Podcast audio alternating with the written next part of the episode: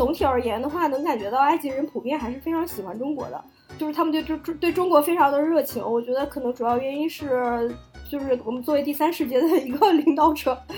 可能让他们看到就是一个后发现代化国家的一个成长路径是怎么样的。呃，用户是聚集在沙特，然后呃，运营和直播的那些劳动者是在这个约旦、埃及、摩洛哥。是这个斋月就很很很搞笑一点，就是明明是对伊斯兰世界而言，哈，是一个就是他们的一个很就是说怎么说去践行自己的这个宗教理念的一个一个节日，但是可能对出海公司而言呢，这个斋月变成一个很关键的一个淘金的一个节点。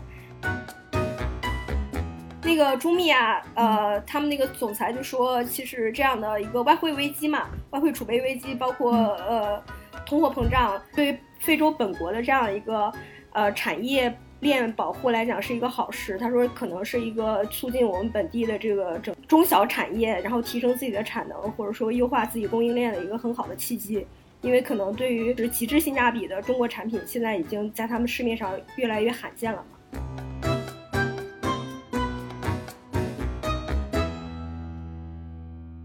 欢迎大家收听本期不爱学习，我是小 PO，我是小天。我是树阳，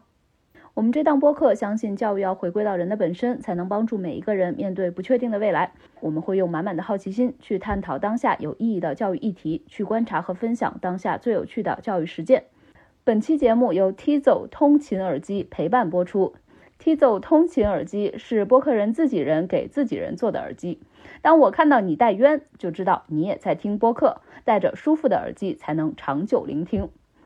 咱们不爱学习，作为失踪人口呢，前不久停更的这段时间里，主播们干了不少事情。比如说，我生了一个孩子，然后小天呢也做了一件大事儿，就是以商业记者的身份出了一个长差，在一个旅程里包揽就跑了这个欧洲、非洲以及中东的一大堆地方。所以这一期节目呢，我们就想让小天趁着记忆还有热乎劲儿，给我们好好的聊一下他的这段经历。那小天先讲一讲你这一次的旅行主要都去了哪些国家，干了什么事儿吧。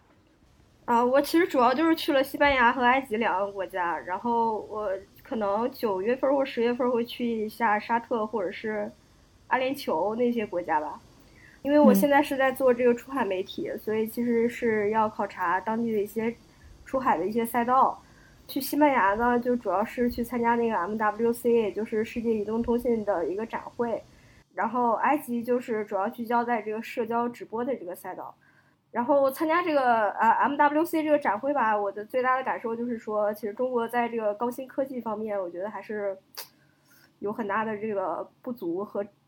应该提升提升的地方。就是比如说这个五 G 芯片的事情，是吧？现在就是在这个呃这这这一环上就被这个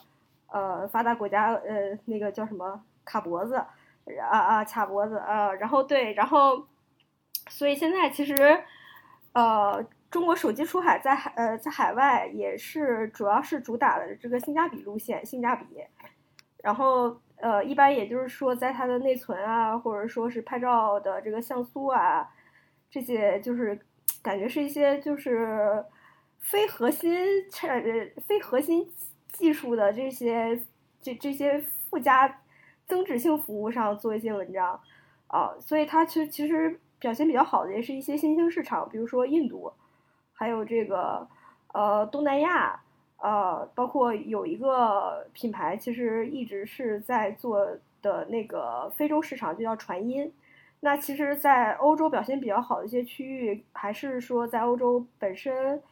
呃，相对比较边缘，或者是人均 GDP 没有那么高的一些国家，比如说波兰啊，波兰就非常喜欢小米，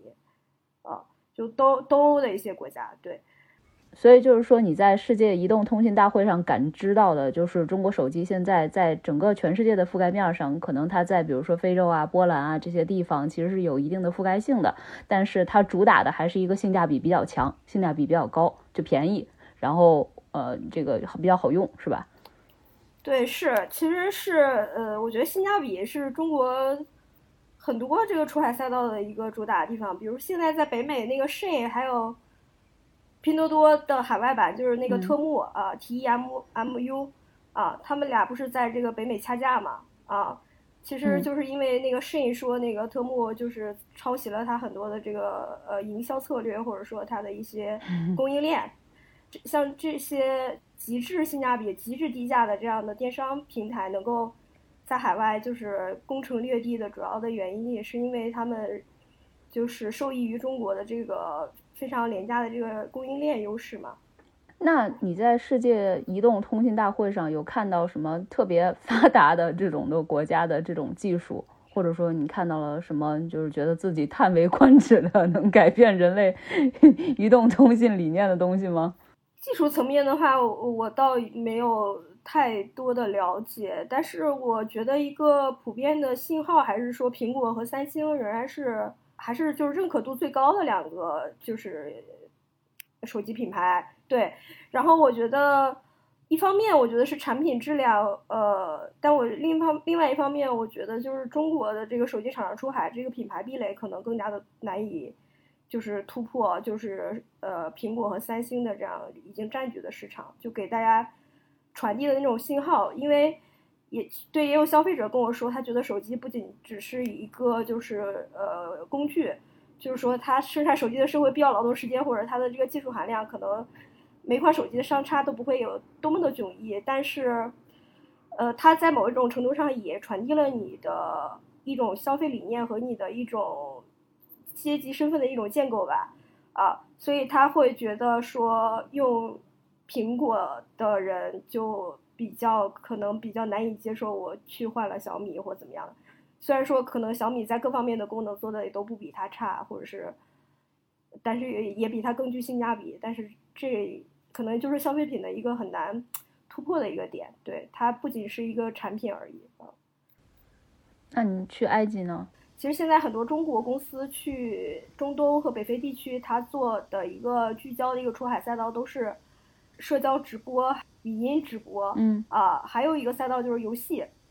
那主要原因其实就是因为这些呃穆斯林国家，他们本身的线下的娱乐方式非常的贫乏。但他们本身的那个人口年龄结构又非常的偏年轻化，他们大概有百分之六十的人口是处于三十岁以下，像沙特是属于中东的第一大经济体，它就是有百分之六十的人口处于三十岁以下，所以他们对这个娱乐社娱乐社交还是有非常大的这个市场需求量的，但是他们本身的线下生活又没有办法满足，所以他们就只能转向线上，呃，转向线上的话，他可能就要看你这个地方的互联网渗透率嘛。但是像这个沙特、阿拉、阿阿联酋这两个国家的互联网渗透率基本上就是百分之百，就每个人都能够被接入的这个，呃，移动互联网的这个这个系统内部，而且他们就会用大量的时间花费在这个就是社交媒体上，或者是这种二次元游戏世界里面。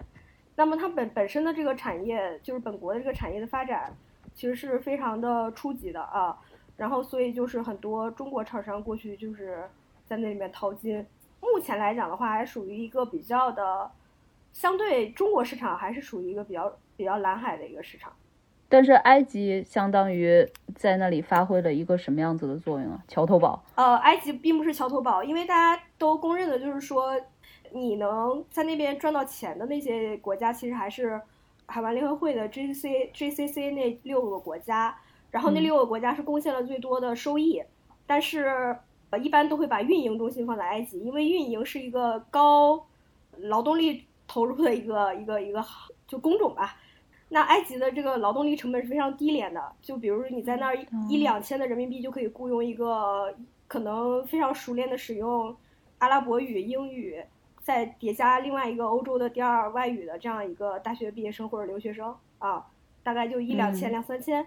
他们很多就会把这种劳动力密集型的这样的一个运营部门都都放在那边，放在埃及或者约旦。埃及、约旦和摩洛哥还有一个就是他们会有很多的主播，就是类似于中国的主播那种。对，在数字经济时代，可能这也是就是说欠发达国家里一一种解决就业或者是就对个体而言可能会实现阶级跃升的一种一种就业途径吧。哎，我好奇，就比如说在埃及，他们招的当地的人大概是一个什么样子的？比如说学历背景啊之类的。就你刚才说到的这个运营这个工种，我跟他们呃也都有接触，就是本地的那些本地的中国互联网公司的招的本地人，我跟他们接触了一下，然后我觉得他们英文都非常好，然后讲的都都都比对都比我好。然后普遍来讲的话，我觉得当地可能是他们的原生家庭可能是属于开罗呀或者亚历山大呀这些大城市的中产阶层吧，就是原生家庭。有很多人是有跟中国的一个留学背景，或者是呃自己学了这个汉语，就是在大学里面学学中文系作为他的这个专业，然后就是来来中国呃短期交交换过。或者还有一些就是跟那个在当地的这个孔子学院有过一些交流啊，但是总体而言的话，能感觉到埃及人普遍还是非常喜欢中国的，哦，就是他们对中对中国非常的热情。我觉得可能主要原因是，就是我们作为第三世界的一个 领导者，所以可能可能让他们看到就是一个后发现代化国家的一个成长路径是怎么样的，所以就而且。可能在这个经贸合作方面，应该是跟他们也有很很强的这样的联系，对，所以他们就普遍对中国人还是非常友好的啊。这些互联网公司，比如说 base 在埃及的，他们的中国人和当地人的这个比例，就是在公司里面大概是多少？你有问吗？我觉得就是如果偏那个偏领导层一点的，我觉得还是以中国人为主啊，可能基呃可能就是运营的，就是。呃，就是基础性的这样的一个职职职能性的执行性的这样岗位是本地人在做，啊，但是有一些公司就是比如说他只招，呃，就是当地会中文的，或者是有过中国留学背景的，或者有在中企有过工作背景的这样的一些埃及本地人，因为他们就带着这种中就中国出海人都会普遍有的一种一种观念，就是他们都会觉得外国人很懒啊。就会觉得就不如我们中国人勤快，然后不如中国人勤奋，然后就是他们的外国人的价值观很偏享乐主义，就是所以他们就会觉得说尽可能的不让他们被本地的或者是其他的一些外企的价值观所影响，所以让他们可能有过更多的中国背景，然后在价值观上更能够形成统一，对他们会有这样一个顾虑。哎，那你刚才说他们薪资可能是人民币是一两千，那在当地这个算是我相信肯定是高于当地平均水平的，但大概高多少呢？我觉得这个是要看他的那个人均 GDP 或者是实际购买力吧。然后这个具体我也没有查，但是他们都会说这个像人民币两三千，在当地已经算是一个比较高的一个收入了。啊，比如说如果是人民币一一千元的话，大概和呃埃镑应该是五千。左右，但是我是去他们当地一个比较大的商场里面去看了一下，他们一双阿迪达斯的鞋标价大概是八千多埃镑，然后我就在想，他们当地的一个中产阶级的一个工资其实是买不了、买不起一双阿迪的鞋的。对呀，对啊，那很贵啊，就是我觉得比中国还贵吧。中国的阿迪的鞋也没有一下子那么贵吧？对，它其实这个这个主要也是原因，是因为。因为从二零二一年开始，美联储就一直在加息嘛，那埃及的就是等于说凭空蒸发了很多的它的它它的货币的这个价值，啊，而且它因为它外外汇储备不足，呃，所以就是导致它进口国外的产品就非常的困难。那现在又因为这个俄乌战争，然后俄罗斯和乌克兰是两大两大那个粮食出口国嘛，而像埃及这种国土面积绝大部分都是沙漠的这样的一个北非国家，它。是没有办法达到在粮食层面的自给自足的，所以它每年其实是有很大的外汇是要用于购粮，来解决基本的这个温饱问题。哎，我会觉得小天去的那个商场卖的阿迪达斯，我觉得他们是不是基本上是卖给游客的呀？我觉得那种价格对游客来说是一个世界比较平均的价格，对当地人来说，可能他们根本不会在那种地方购物吧？我猜测。他们就可以就就不穿阿迪呗。就因为他们没，所以他们现在就是说，如果我有一点外汇储储备，我要先用来买粮食，就物资不足对，然后对，所以我我去进口海海外的产品就更加的呃捉襟见肘，所以我一般都不进口国外的产品。然后首先就是在稀缺性上，嗯，海外产品是非常稀缺的，尤其是这种新兴消费品。然后第二点就是，如果我进口的话，我要收取高额的关税，所以它售卖价就会非常的高。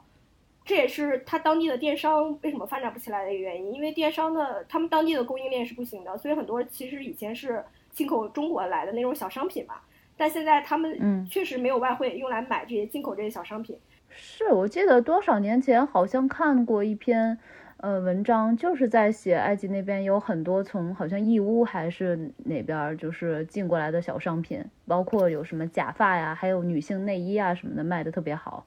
但是他们当地不是也有一些电商平台？就比如说在尼日利亚，现呃，就是有一个诞生的一个北非电商平台叫 Jumia，G U M I A。那个 Jumia，呃，他们那个总裁就说，其实这样的一个外汇危机嘛，外汇储备危机，包括呃通货膨胀，对非洲本国的这样一个呃产业链保护来讲是一个好事。他说，可能是一个促进我们本地的这个整个小。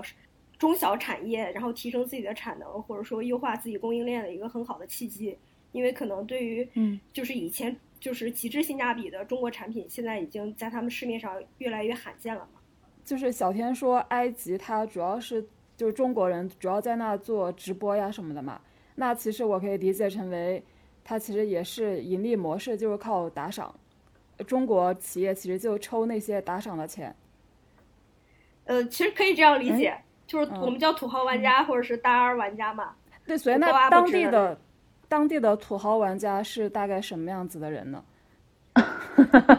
当地呃土豪玩家其实 买得起阿迪达斯的人。当地的土豪玩家其实主要是来自于海湾海湾国家的，就是所谓的白袍。比如说像那个沙特，它是一个君主专制又政教合一的一个国家，所以它那个当地的这个。有钱人大部分跟他们那个王室有关，就是他们现在王室不传承到第三代了，然后而且有很多这个那种分支脉络吧，就那些什么跟他的亲戚 相关的，对，就是然后但是他们的呃资金的来源从根源上来讲都是因为石油啊，嗯，石油，对对，都是因为石油，对，就相当于说在埃及也好，或者你刚才说什么摩洛哥也好，其实他们做的主要是运营啊、直播啊这些卖力的工作。对。对，然后享乐的那群人还是在这个海湾地区的这些这个大佬们。对，就是对终端玩家是在那个以沙特为主。首先是沙特是最有钱的，因为沙特的石油储量是在全球是第二，然后仅次于委内瑞拉。然后委内瑞拉这个国家为什么就没有是因为石油发展起来，那是另外一个原因了啊。然后，嗯，还有一个就是沙特人口很多，沙特是三千五百万人口左右现在。呃，那还可以分享一个观点，就是，呃，用户是聚集在沙特，然后呃，运营和直播的那些劳动者是在这个约旦、埃及、摩洛哥，呃，这些北非国家。然后还有一个是，你要如果做营销的话，就是比如说 PR 这一块儿，一般这个团队都会放在阿联酋，原因是，阿联酋就是是七个联合酋长国组组成的一个国家嘛，大家没听说过阿联酋，也听说过迪拜。然后迪拜是其中的一个联合酋长国，它从上世纪七十年代开始改革开放，现在在中东地区应该属于一个开放度最高的，然后政策透明性最好的一个呃金融贸易中心啊，所以它可能对外展示的一个窗口会就选它就会更加合适，所以他们 PR 团队一般都放在阿联酋啊。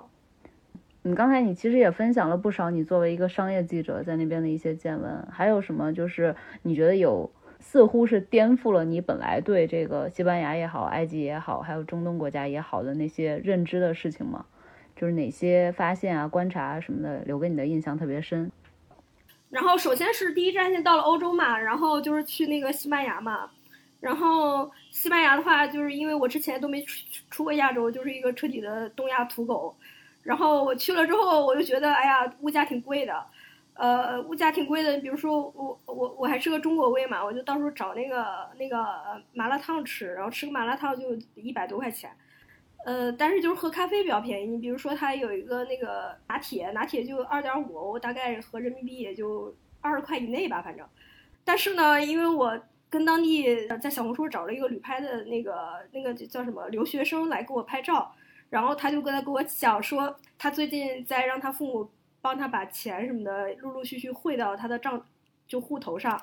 然后他想在本地通过购房的方式来实现移民啊，就是移民就是巴塞。然后呢，我就了解到了哇，原来那个像西班牙这种发达国家的，原来房价那么便宜啊！就比如说你一百一百四五十万人民币，你就可以全款买一栋房子啊。呃，我想问一下，你说你找的旅拍，相当于是他们的一种兼职是吗？对，就就是就是留学生想赚点小零花钱嘛。啊，那那那我可以问一下，就你花了多少钱吗？就想知道他们这个收入水平。我花了，他给我拍了一四小时，大概是一千多人民币吧。哦哦，那那那跟国内是不是差不多啊？跟国内差差不多，差不多嘛？我不知道，国内好像便宜点吧？国内应该折半吧？嗯，哦，国内这么便宜啊？对，四个小时才五百块。反正我应该是花了小两千，应该一千七八的样子。就是比如说马德里的房价，就是是两千九百一十七欧每平米，就是马德里已经是它的首都了嘛。然后你算一下，就是大概一平也就是一万多人民币，不到两万。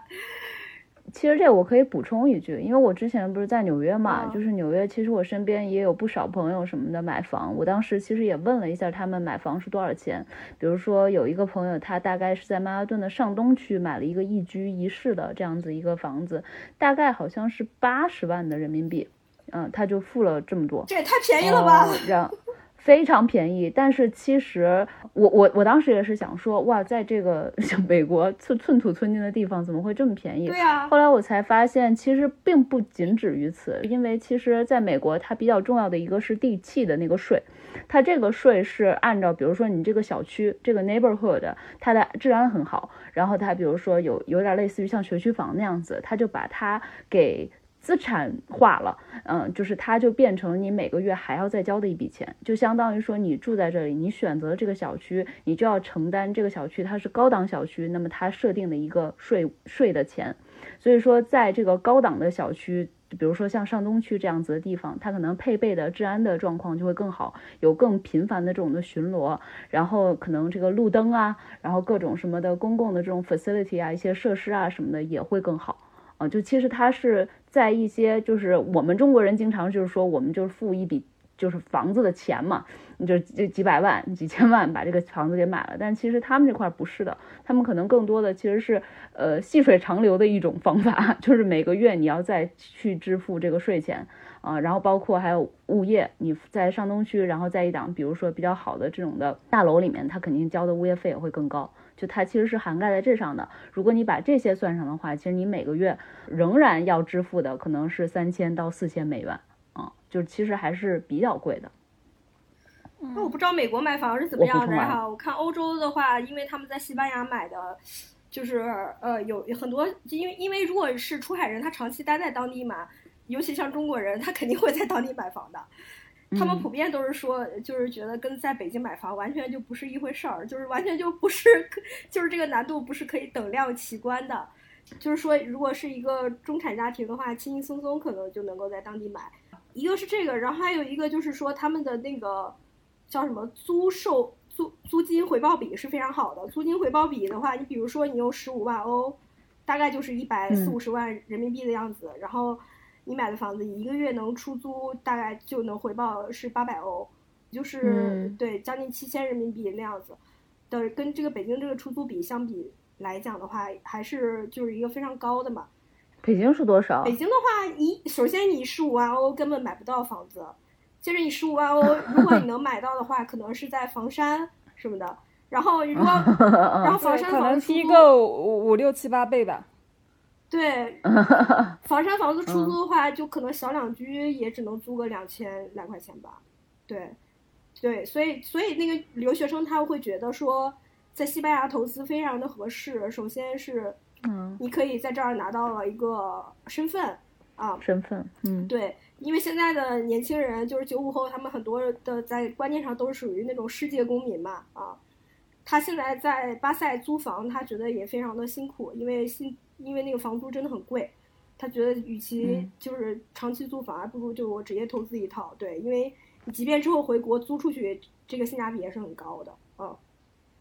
这种国家就更怎么讲？能不能理解成它更宜居一些，或者说它更敞开怀抱，希望大家来这儿居住一些？外国人的话，现在还是呃大概五十欧，然后五十万欧，然后要买两栋。然后这样的一个一个一个门槛，因为以前好像是，就是你买一栋，然后大概是，大概是人民币百万的样子，你就可以完成移民。但是现在的话，就是这个标准达到五十万欧，然后还而且还要两栋这样子。对，因为他现在可能以前就是通过购房移民的人数过多，所以现在这个也在慢慢收紧啊。刚好接 callback 一下刚才埃及那个说埃及物价低嘛，然后我有个同事刚好是今年也是上半年从埃及旅游回来，然后他说埃及那个最有名的景点是叫啥来着？金字塔呀，金字塔呀。对吧？反反正就是说，那个金字塔旁边是不是有一个墓地？就富人的墓地，非常有钱的人可以在那儿买块墓，跟什么法老睡在一起。然后法老肩并肩是吗？然后他就问了导游说：“那个墓地的价格？”那个导游就跟他报哪个数，他就换算成人民币，也就只有十几万人民币。但是应当没有几个中国人想要就是 法老见但我那个我那个同事就说他觉得就挺好的，他觉得觉得自己可以以后寿终正寝了之后就在那旁边买块墓地，比国内要便宜很多。但是我是我想说，你如果真的去了金字塔，你可能也不想葬在那边，因为那边还是呃，首先是比较荒荒芜吧，因为就是你会发现这种欠发达国家，它的基建真的做的不行。就是这么一个享誉国际的所谓的人类奇迹，就是世界之奇迹。它整个这个景区感觉做的都还不如我家这边什么通州大运河什么那种，就是就是那个门儿就是一个就是一个小小栅栏门儿，然后就进去，然后就是卖票检票的整个流程也非常的混乱，所以才便宜啊！你要在通州大运河买墓地，肯定不是这个价啊。对，然后首先那个景区基建是很差的，接着就是。就说那个金字塔那边就聚集了整个埃及所有的骗子，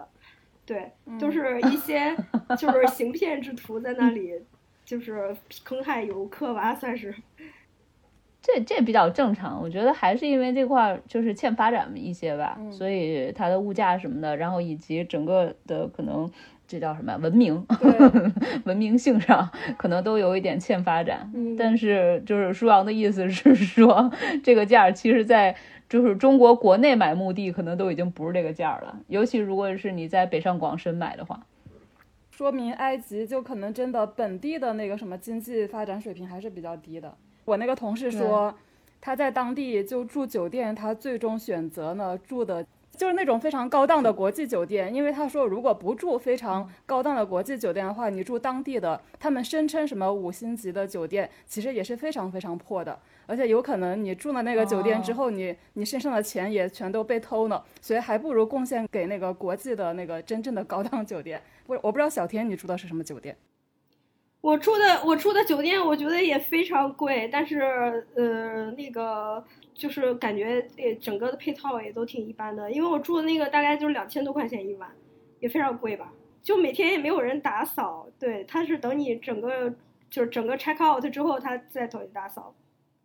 对，但是就是挺挺一般的，呃，但是我觉得他你那个朋友说的也有点耸人听闻，因为就我的感觉而言，这个整个的伊斯兰世界里面的，就是。对于偷盗啊，还有就是包括性侵犯啊这些事情，还是挺反感的。我觉得他们的道德约束力其实还是挺高的，嗯。但是你刚才不是说那边的治安不是很好吗？我没有说治安不太好，我只是说他们就可以可能会那个就是欺骗，欺骗，对他们觉得用骗的方式不不属于那个违法，我也不知道为什么他。对，在他们的这个宗宗教教义里面。对，大家可能会觉得中东是一个很混乱的地方，可能就是因为他们主要是因为各种宗教或者地缘政治的原因来，就是内部的一些一些一些战争。但是他们，你比如说像阿联酋是让全球女性就是说我夜晚出行感觉到最安全的一个国家。行吧，我就这个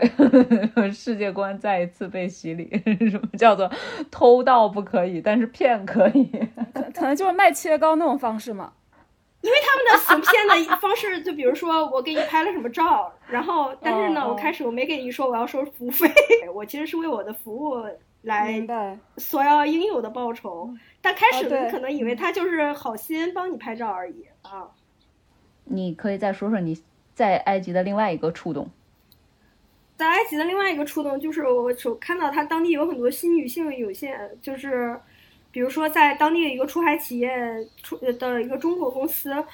呃，这个公司全球化程度也非常高啊。然后在可能在拉美啊，在中东，还有在东南亚，就是全球一些新兴市场都有自己的这个办公室。然后这个女生她就是曾经是在北师大，好像有过一个交换。一年一两年的时间，还是中央民族大学，中央民族大学吧，就是本身也会做什么的呢？做行政吧，啊，然后就是本身会中文，然后还会德文，然后还会英文，然后还会这个阿拉伯文，阿拉伯文也是他的母语嘛。就是他的原生家庭应该是埃及的一个小城市，然后他的父母的观念也相对也就比较保守，比如说他九四年的，然后大概。也觉得你这个年纪应该结婚生子，然后不要外出工作。但是他现在就是自己一个人在开罗租房子住，应该就算是跟中国的北漂的这种女性也差不多吧。他就说他的父母就不断的让他回去，就是说你要结婚，你要生孩子呀，或者怎么着的。但是他就说他不要，然后他说因为你结婚生孩子，很大程度上男方家庭会让你不要外出工作嘛。但他觉得他需要自自己去赚钱，然后自己经济独立，然后。我还有同事问了他，就是说你对现在总统，就是因为他现在总统是那个塞西嘛，就是等于军政府的上上位的，就是军政府推翻了当以前的那个穆穆斯林兄弟会，就是穆兄会的那种民选总统，然后就是让这个塞西又上位，然后这个塞西呢，在本国又实行这种就是怎么说比较高压管控的，就是禁止言论自由啊，禁止政治集集会啊，然后。但是这个女生说她还蛮喜欢塞西的，原来就是，呃，虽然他是一个威权政府，但是因为这个塞西他实行的是那种叫政，就是世俗化，就政治世俗化的这样一个，就是非伊斯兰化的这样一个统治方式，呃，不严苛的去遵守这种伊斯兰教义对于个体的一个束缚嘛，然后就是，就是可能也对外开放啊，经济改革呀。这样一些呃经济举措，所以也在很大程度上去赢得了这样的一些民心，啊，那后来我就读了刘瑜的这一一一对于埃及就是布拉格之春，不是布拉格之春，阿拉伯之春啊，这这阿拉伯之春其实应该算是第三波民主改革中的，就是整个阿拉伯世界掀起的这种，就是我推翻本国这个威权政府统治，然后通过民主选举来选到这种我自己的民选政政府上台的这样一个一一系列运动吧。然后埃及其实当时也是其中最风起云涌的一个国家，然后但是他是推翻了本国的这个政府之后，然后他们当时的就支持这个就是政治伊斯兰化的伊斯兰教教义的这样的一个穆穆穆斯林兄弟会就执政了嘛，执政之后，但是当时呃另外一个教派呃另外一一派就是支持这个政治世俗化的，就与之这个水火不容嘛，后来又通过军事政变的方式把它推翻。所以这个在刘瑜看来就叫做裂痕动员，他的意思就是说，一个国家的可能通过政治派别或不同的这个政治诉求、政治主张，就分成就是泾渭分明的两派。这两派其实是协商余地是很这个这个是非常小的，呃，所以就可能哪一方执政都会引引发很大的这个政治动荡，另外一方就会去不愿意去服从自己败选的这样一个呃一个事实，然后就会。导致这个政治的不断的动荡，或者是不断的这个革命，呃，但是他说为什么怎么去解决这个问题？也就是说，赢的那一方就不通过一些就是特别的竭泽而渔的方式去打压，去那个没有没有没有没有获得选举的那一方，而选举的那一方要有很非常明确的规则意识，就是我的确败选了，那再通过现行的一些民主政治可以可以可以商量的一些余地，然后比如说我可以。尽可能让我自己的政治派别去参选国会议员呀，或我可以在动用我自己的政治力量去左右这个国家的一些政治举措呀，这样的方式来为自己的派别多争取一些权益。然后，但是两派都有非常明确的这个规则意识，就是赢的就是赢了，输了就是输了，不要再通过军事政变的方式来来来回颠倒。对，嗯，哎，你觉得在埃及你接触的那些？呃，埃及人他们对政治的敏感性高吗？我觉得可能来讲的话，就跟中国人一样吧。你要砍大山的话，每个人都能超能砍砍，但是其实 可能你自己所在市的市长的名字是谁都叫不出来，就是这样。啊，就是关心一个宏观的政治，但可能并不关心具体的跟自己切身利益息息相关的某一些具体的措施。而且在这种国家来讲的话，我觉得政治很大程度上是以宗教的面貌来呈现的。所以，像你，比如说你呃接触的那个新女性，她的她有宗教信仰吗？有啊，都都信仰伊斯兰教啊。哦。但是我觉得伊斯兰教很妙的一点就是，我觉得所有宗教很妙的一点就是，每个人都有阐释它的空间。你你可以按照自己的需求或者自己对他的理解加以阐释。其实我觉得任何一个宗教它应该都不是来禁锢别人的吧，是吧？尤其是在现在现代社会，我所以我觉得他应该也有他自己去理解这个教义的一种方式，但是他还是在虔诚的去祈祷啊或怎么样的。就是那些 routine 他可能都还是按部就班的做，但是他自己对宗教的一些理解什么的，可能每个人和另外一个人都不一样。对对。但是他们并没有比，并没有非常严苛的就按照他教义所要求的，比如说他们不是有一个叫斋月的东西嘛？也就是说，在斋月期间，斋月它这个伊斯兰教创立它这个初衷呢，是为了说，因为这个社会是很是很不公平的嘛，有富人有穷人，然后富人天天那个饱衣足食，然后穷人天天对对对 寻欢作乐，酒池肉林，然后穷人天天食不果腹，所以他要让富人也体会到穷人过的什么样一个日子，然后让他们从。身体上就能感知到一种就是什么感同身受吧，就是在斋月期间，从日出到日落，所有人伊斯兰教教徒都是不能吃不能喝的啊，低米不进那样的一个一个状况。但是就是我们有一些就是在当地比时间比较久的那些就是中国公司的人嘛，就说其实斋月期间他们有的人还是会喝酒，就怎么样的。然后就是说呃，其实也没有很 care 这个教义究竟要求他们怎么样。所以，但是他们可能也有自己去阐释这个教义的一种解读方式啊，比如他是说，嗯，没有让我喝水，也并不代表不让我喝酒啊，或者是从这，或者是，或者我喝酒只是我的，我的我的躯体在喝了，但是我我的我的精神怎么的，是吧？都都有不同的这个，对，对，这才是信仰嘛，就是你可以去阐释它，就说明是你自己的信仰。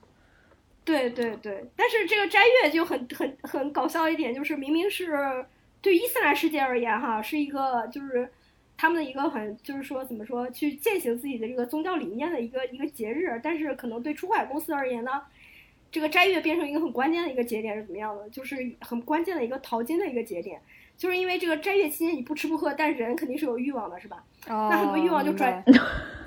他好像在疫情期间，很多 A P P 什么日活都上涨。对对对对对对对。那他的这个欲望呢，他就转嫁到了这个线上。然后，那比如说他就是线上的直播呀、线上游戏啊，包括线上购物啊，呃，所以他整个斋月都是他这个电商啊、社交媒体啊，还包括游戏啊，你看都数据非常活跃的这这这样的一个期间。所以斋月对出海公司而言是一个每年一个黄金期，对。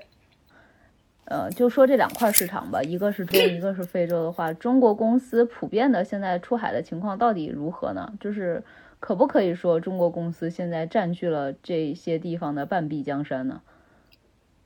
公司占据半壁江山，我觉得可能有点言过其实。就起码在欧洲来讲的话，我觉得应该是不没有。嗯，然后欧洲我体感就可能他们现在就是做的比较好的就是。呃，手机这块儿，然后还有个线下线下零售，线下零售的话，就是奶茶，还有女装优品，然后在那儿不错。没有没有，我说中东和非洲。啊，中东的话，中东的话，呃，刚才我说了这个电商不行，电商不行的话，呃，埃及这块原因我说了，然后还有一个电商，它是跟很多那个它的产业链很长，因为你你你电商你首先你支付平台要有，支付要有的话，然后你后期的物流也要有。然后这两个的话，在当地的基建还是不行。像埃及这样的北非国家，它支付的一个很大的 bug，是因为当地的这个有的人的人国民收入水平太低了，没有办法被纳入银行系统。就有的人没有银行卡，有的人没有信用卡，嗯，所以他可能对，就是他没有办法完成线上支付。所以其实埃及有一个最大的本地的电子钱包叫 Fary，呃，F A W R Y，是不是就跟微信差不多？对对对，是当地最大的一个本地的电子钱包，呃。但这个电子钱包呢，它就没有办法接那个 Google Play 和那个呃 Apple Play，呃，它可能它只能接就是第三方支付啊，所以现在有很多这个支就是做支付平台的这个支付公司也去了去去到这些新兴市场，因为就是可能中国出海企业在新兴市场的确会在支付侧会遇到很多的这个障碍。那在像 GCC 国家，就是那个海湾国家来而言的话，支付层面的大的 bug 是，想一下啊，就他们不太喜欢那个货到，他们还是比较习惯货到付款，他们不喜喜欢那个线上支付。呃，对，因为中国的电商是在全球来讲的话，不管是普及率还是发展来讲，都是非常早期的、非常成熟的。啊，就是我们早就已经完成了这个市场教育，但是他们现在还没有这样一个支付习惯。然后再讲到物流的话，物流。中国出海到那边的物流公司其实已经非常多了，但是现在发展比较好的一个叫 iMail，一个叫极兔，啊，极兔不就拼多多的吗？啊，极兔在国内是跟拼多多绑定，在国外并不是啊。哦，明白。啊，而且他们现在也也并不承认自己跟拼多多绑定的。其实现在你在拼多多下单的话，它那个物物流也不仅是极兔，是很多家的。对。然后物流也也面临着很大的问题。那在北非可能还面临的还是那个。基础建设的问题，就是说道基础道路设施啊，这个路网有没有被纳入这个那个叫什么谷歌地图的整个的这个系统内部啊？还有说它这个是不是你可以通过这个路名，或者说一些就是现代化的这个数据的检索方式，你能精准的去定位这个地方？现在在埃及也是做不到的。那其实，在 GCC 国家的话，其实也不太存在这方面的问题。我觉得当地的这个。物流没有发展起来，可能一方面就是因为他们电商不发达，起步比较晚，所以需要一个成长周期；还有一个可能是因为他们的劳动力相对来讲的话，他们劳动力成本太高了，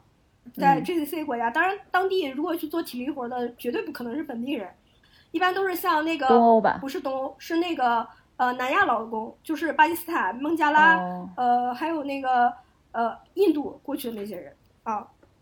呃，反正就是现在支付和物流这两个在当地还是发展的还是比较初期阶段，所以电商现在还是没起来。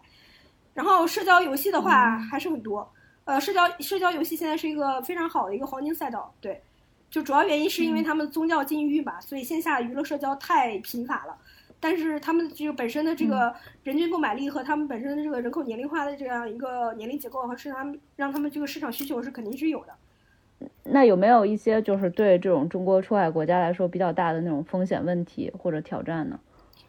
风险其实我觉得，对于这个海湾国家而言呢，现在一个很大的问题就是，我觉得啊，他们社会文化层面上的那些观念并没有跟上他们现在想急迫的想对外开放和实现国家战略转型、实现经济多元化的这样的一个一个一个政府意志吧，算是。呃，民间和这个政府意志二者之间存在着一个很显著的一个时差。其实他们本地有一个学者就把就把他们这个海湾国家现在的一个巨大的一个转型，被命名为海湾时刻嘛。从二零一六年那个沙特现在第三代王储，就是他们提出那个二零三零愿景，也就是说要摆脱对石油这样单一产业的一个依赖，要发展这个经济多元。呃，首先现在全球的能源转型，我们就石油可能。并不是下一个经济发展周期里面的一个主流的能源，所以还有一方面是因为，因为中东国现在能够去建构现代民族国家，很大程度上就是因为他们发现了石油，但他们开始向沙特去开掘这个石油的时候，他是没有技术的，他开采这个石油是美国的一个石油公司来帮他开采的，所以他很大的石油的这个开采权，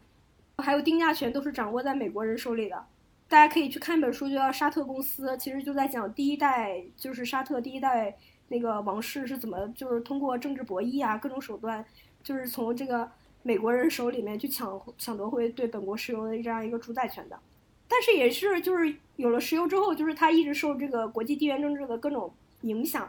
就是它这个石油价格就开始不断的波动吧。然后那个二零一六年呢，就变成一个石油价格油价下行的一个周期。为什么呢？其实。就是因为美国有一种发起了一个叫页岩油革命，也就是说，就美国就变成了就是第一大石油生产国了，哦，它就生产石油比那个沙特还要多，就是沙特也感觉到，就是如果仅靠石油的话，它它它的这个就是发展会非常的掣肘嘛，所以他就大刀阔斧的提出了这样一个经济转型的一个一个一个一个方案。从上世纪三十年代沙特这个国家建立之后，它一直都是以。通过卖石油，然后是就是获得这样巨大的财政收入，然后我把财政收入通过分地、分房子、发钱，呃，然后不征收各种个人所得税，不征收什么遗产税，呃，这种方式，呃，分发给了公民。然后，那与此同时，公民要承担什么义务呢？就是我让渡出我所有的政治政治参与权，就是我要维持我这个政府就是一个君主专制政府，啊，我我我对这个国家没有任何的议政权啊，但我让渡我所有的公民权，我获得政府给我这笔钱，然后他们的国民很大程度上也是不工作的。现在沙特去让他的公民去工作，以前的话就是所有的体力活都是外籍劳工来做，但是沙特为了让本国国民能够从中渔利，就提出一个保人制度，就是说外籍劳工来本地工作，你如果要签署劳动合同，你必须要找一个当地人做你的保人，那当地人就是通过做保人就可以获得你的收入的百分之三十到百分之五十，甚至更多，所以一直以来都是这样一个很畸形的一个一个一个制度。所以你就看，在同等收入水平的国家来讲的话，不是国际上有一种对于青少年的一种，就是创造力水平的一个鉴定性考试。对，沙特在高收入水平的国家里面都是倒数第一。嗯，对对，就完全居于劣等，就是因为他们的国民并不是靠我自己的创造力和我自己的个人能力来获得了这样的一个收入，而是我靠国家卖石油给我分钱。嗯，就地主家孩子的感觉。对对对。所以他现在就是要要改变这样一个畸形的一个结构，但是呢，他的国民的已经非常习惯于以前的这种生活方式了，所以其实这二者之间存在着很大的时差。另外一个还有一个宗教，因为它宗教肯定还有很多保守主义的部分，那它跟现在对外改革开放的这样一个很世俗化的一个举措，肯定二者也有冲突。那有一个在中东做支付的一个 COO 吧，他就给我讲了一个故事，就是说他当时。刚让他去去把他外派到沙特，他还没去，他就听说，就是他的一个同行，好像是个英国人，然后在当地遇到了一一个自己以前在英国还是在哪个国家工作的一个前同事，是当地一个女生，然后这个女生是回了国了，然后他就呃偶然遇到了嘛，他俩就在路上多聊了两句，但没有任何的肢体接触，然后接着他就被扭送到什么宗教法庭了，就是说你你作为外外国人，你非法搭讪本国的那个。姑娘，然后就后来就，但是就是他的公司就就就想办法去捞他，捞捞这个人，把这个人给就放出来，放出来之后，但是就是说要把他送出境，就不能让他再踏入国境。然后他当时听到这个故事，他就非常震惊啊，觉得他这个社会层面怎么还保守到这个程度？啊，对，然后所以就是就是很多当地的出海企业跟我说的分享的，就是说他们如果在当地组建团队，或者进行一些本地化。的管理，或者是以中国公司的那个模式进行管理，或者说你不要以中国公司，就是一个一个现代的国际化公司应有的这个规则意识去进行管理，可能会遇到很多的障碍，一些文化壁垒或者一些宗教隔阂啊。所以我我就觉得，这种自上而下的改革，它肯定是有它很大的就是局限性，因为你很多社会层面、社社会观念的方面东西没有进步到这个程度。而当你的制度发展超前于你的社会文化的时候，那你的文化就会以暗度陈仓的方式，就悄悄的就把你现行的规则就扭扭曲为一种潜潜规则，你就可能还是要以我们民间约定俗成的那种方式来做事情，而不是以一个现代的一个一个经济体应该有的那个规则意识去做事情。所以我觉得这可能是一个比较大的风险，但可能也会随着它改革开放会慢慢会好。可能需要一个时间周期，但我怎么感觉，如果你这么说的话，他有很多的这种外国公民来这块打工的话，那么其实中国公司出海完全可以就聘用这些人啊。那些人教育教育教育水平不行，就是你在他打工他做的是什么工作呢？他做的是建筑工地啊或者什么的。嗯，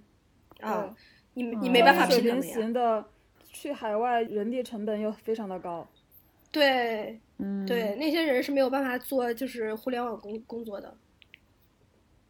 现在一个趋势啊，现在你可以可看到，全球的这个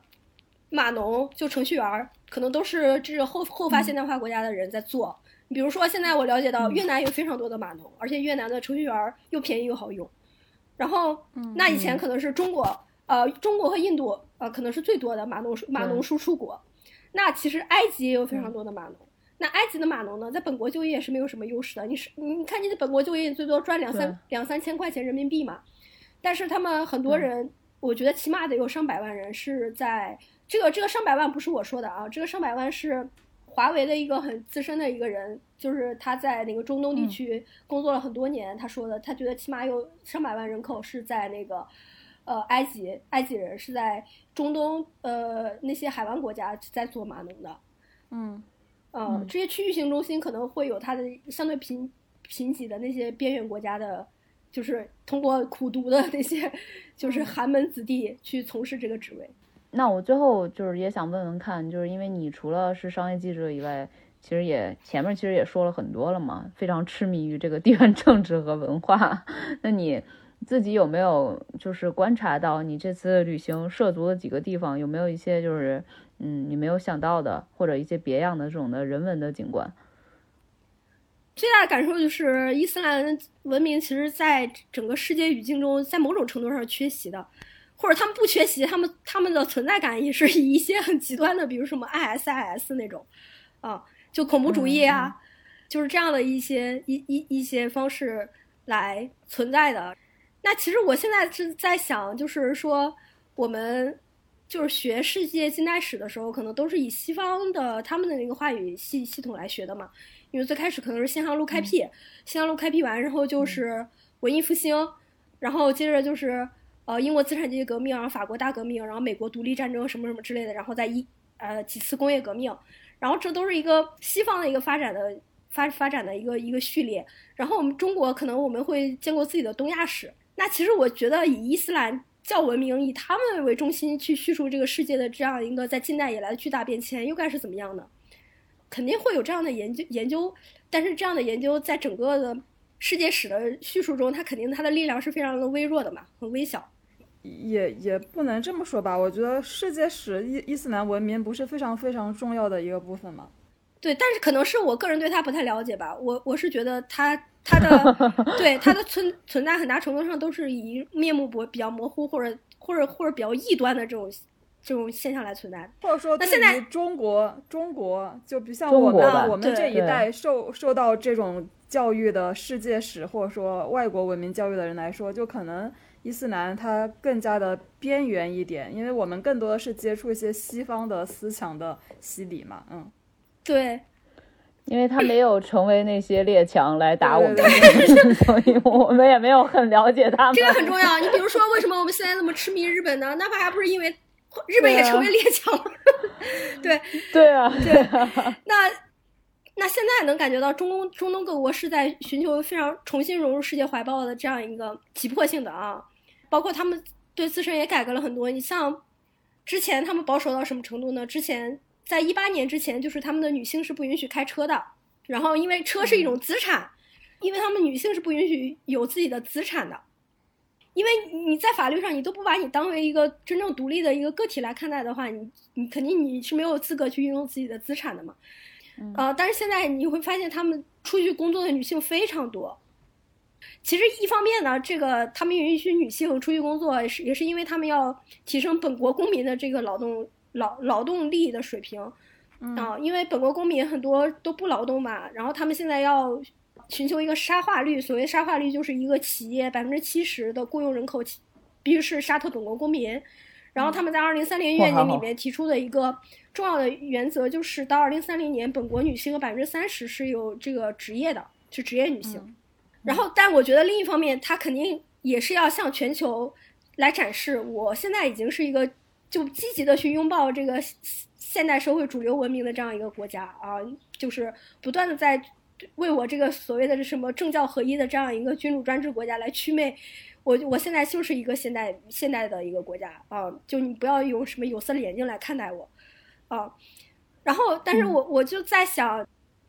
他们为什么现在中东国家跟这个中国关系那么好啊？一方面可能他们是急于摆脱美国的势力范围，然后另一方面是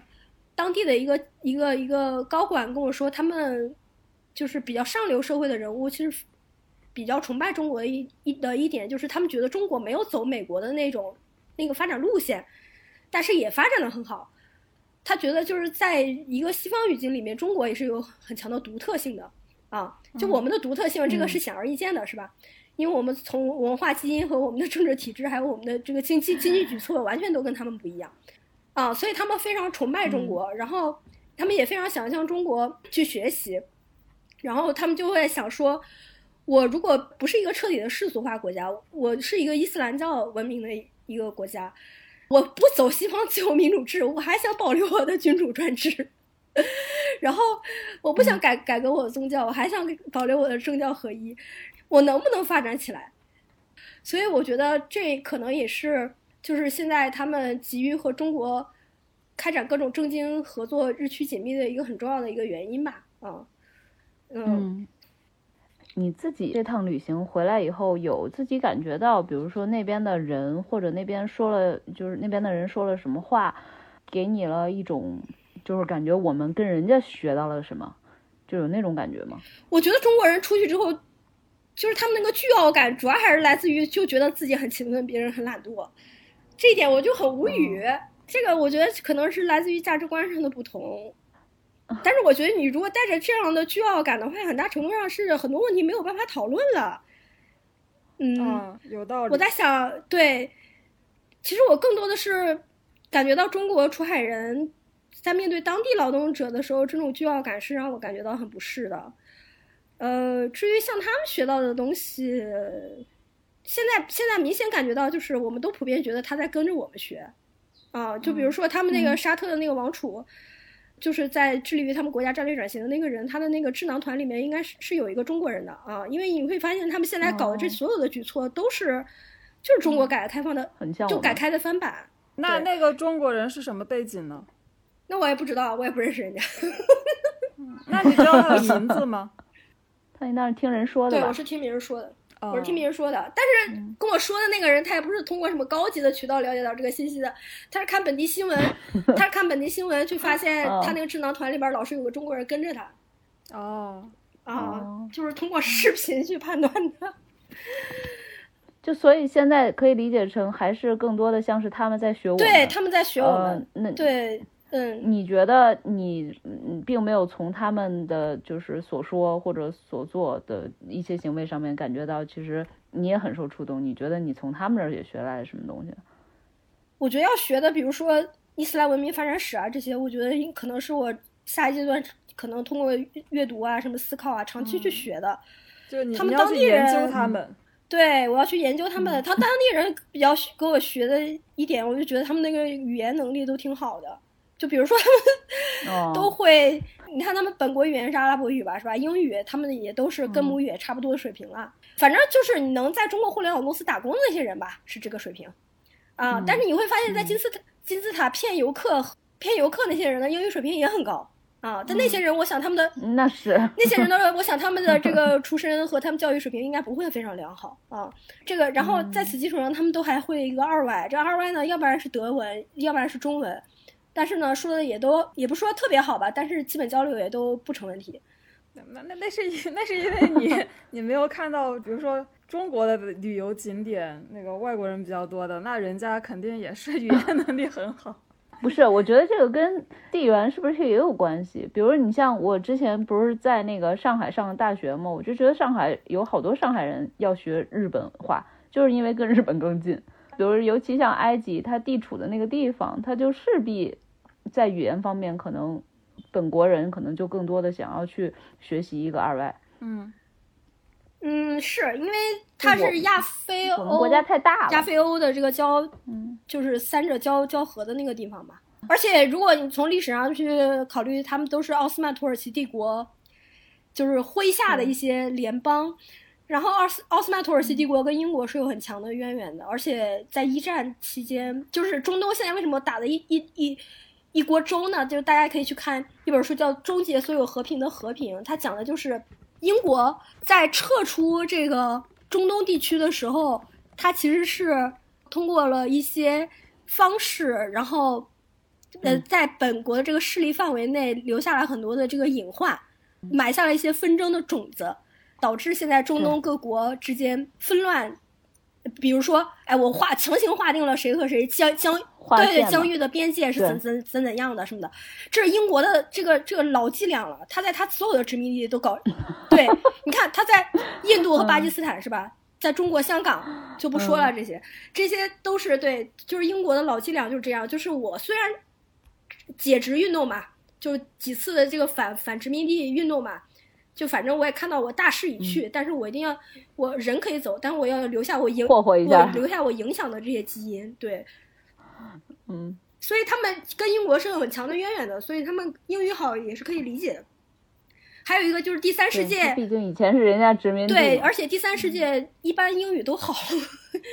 因为你如果说英语再不行的话，我们当地人可能就业问题就更难解决了，因为他们很大程度上是要被雇佣到外外国公司的。我还想说，就是说，因为我在那儿也接触了一个教育科技公司，然后我发现他们现在。就是有点像中国的那种什么，我要学国学，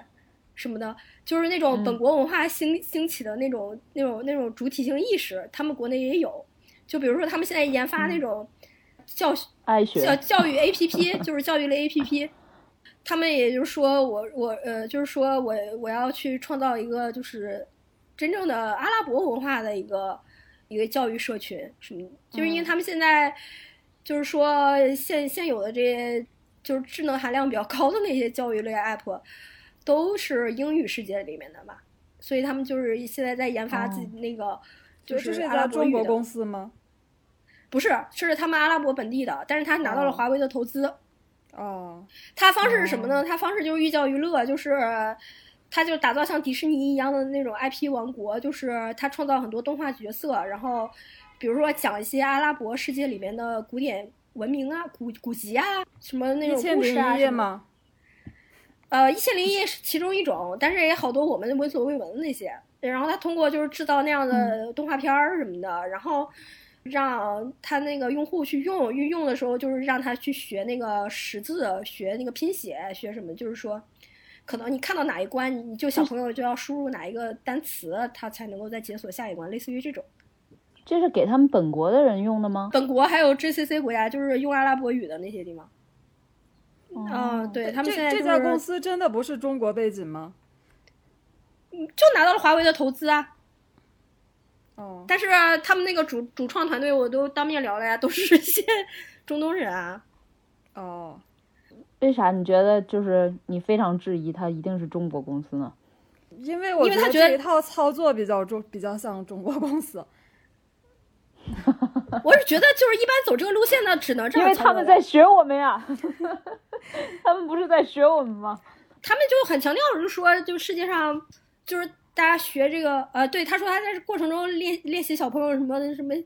思维能力啊，什么创作能力啊，协呃，就是那个什么协作能力啊。他说所有这些，他他把它上升到价值观吧。他说所有这些已有的价值观啊，或者一些概呃那些思想概念啊，都是西方的。然后他觉得他不想要那一套了，他就想让小朋友在这个世界观里面，他搭建这个世界观里面学到的是阿拉伯的。所以我发现，其实现在这些新兴经济体其实都在建构自己的民族的这些文化，而且都是很想让下一代可能成长在这样的一个文化语境里边，而不是全盘西化的啊。总结一下，我就觉得这个工作吧，我现在能干下去，主要原因就是因为就研究一下海外市场也挺有趣的。哎，那你有没有有没有想，比如说自己未来要是这个工作选择地不在全球范围内的话，你觉得，比如说你会考虑去埃及，或者是哪个国家吗？就你会觉得相对还是比较好的。现在的话，先感觉到一个趋势，就是中东现在是大有可为的，就是现在非常喜欢中国，然后也非常欢迎中国人过去。其实我最近还看到我朋友圈有个人招聘，就是那个。沙特有一个主权基金，你们你们知道吗？就是就是，其实就是他卖石油，卖石油的钱实在太多了。嗯嗯嗯，有一基金，对他们就成立了一个基金，他们叫沙特主权基金。就是这个基金呢，就是这个数额是宏大，就就非常的令人发指。嗯嗯，可以想象，全球十大主权基金吧，就 top 几的那个程度。就是他们现在完成经济转型的主要就是靠这个主权基金，因为这个主权基金就是全球海投。你跟我说这个产业有希望，行，我给你投一笔。然后你就到我这儿来建厂，或者你到我这儿开办公室，然后带动就业啊，促进产业发展啊，然后完成，帮我完成前期市场教育啊，什么各种都行。开始就说前几年钱巨好忽悠，现在难忽悠一些了。然后，对，因为前期巨好忽悠，原因是你不需要过来，你就拿着钱可能就可以跑了。然后现在呢，他学学聪明了，就是说你必须过来，你要在我这儿开开办公室，所以这个是防止资本外逃的一个很好的方式。对，所以他现在也创造了非常多的就业机会。然后这个主权基金呢，投资了一个基基金，叫做易达资本。然后这个易达资本呢，这个易达资本主要投的就是中国想去沙特发展的企业，然后基本都是这个易达资本，就是跟他自己达资本有过联络，就是比如说受过他的这个背书啊，接受过他的投资啊。但归根到底是指这个主权基金的这个背景。然后这个易达资本呢，在当地招那个 PR，就是招。公关是吧？那你看，像咱们这种文科生也可以去啊。但是他长期 base 的应该是利雅得吧，或者出差应该就利雅得、迪拜啊，反正就中东那主要那几个几个城市啊。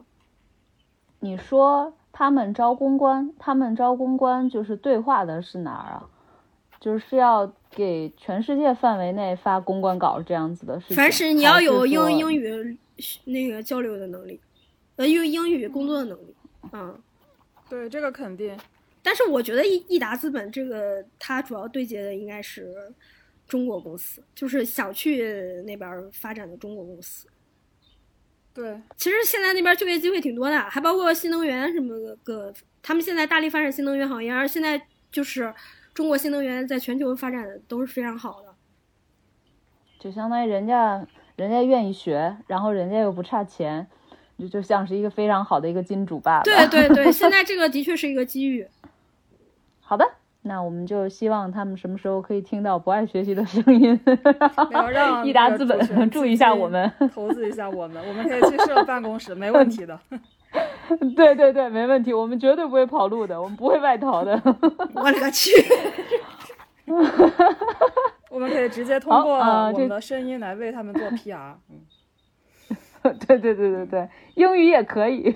我们这期已经为他们做了一个 PR。没错，益达基金，请你主权基金，请你们都纷纷关注到我们，谢谢，聆听我们来自中国北京的声音。啊，好，这期播客咱们就先聊到这儿。听友们如果还嫌不过瘾，可以在评论区留下你的问题，或者关注我们的微信号“不爱学习 Pod”。P O D 那个 Pod 加入我们的听友群，更多的讨论会在我们活跃的听友群里。最后呢，为咱们的听友们送出一个福利，在本期节目留言区分享出你对这期节目的看法、洞察或者感受，我们呢将精选一位听友送出由 Tizo 通勤耳机为我们提供的福利 kizo 耳机一台，带着舒服的耳机，长久的聆听我们的节目吧。再见，拜拜。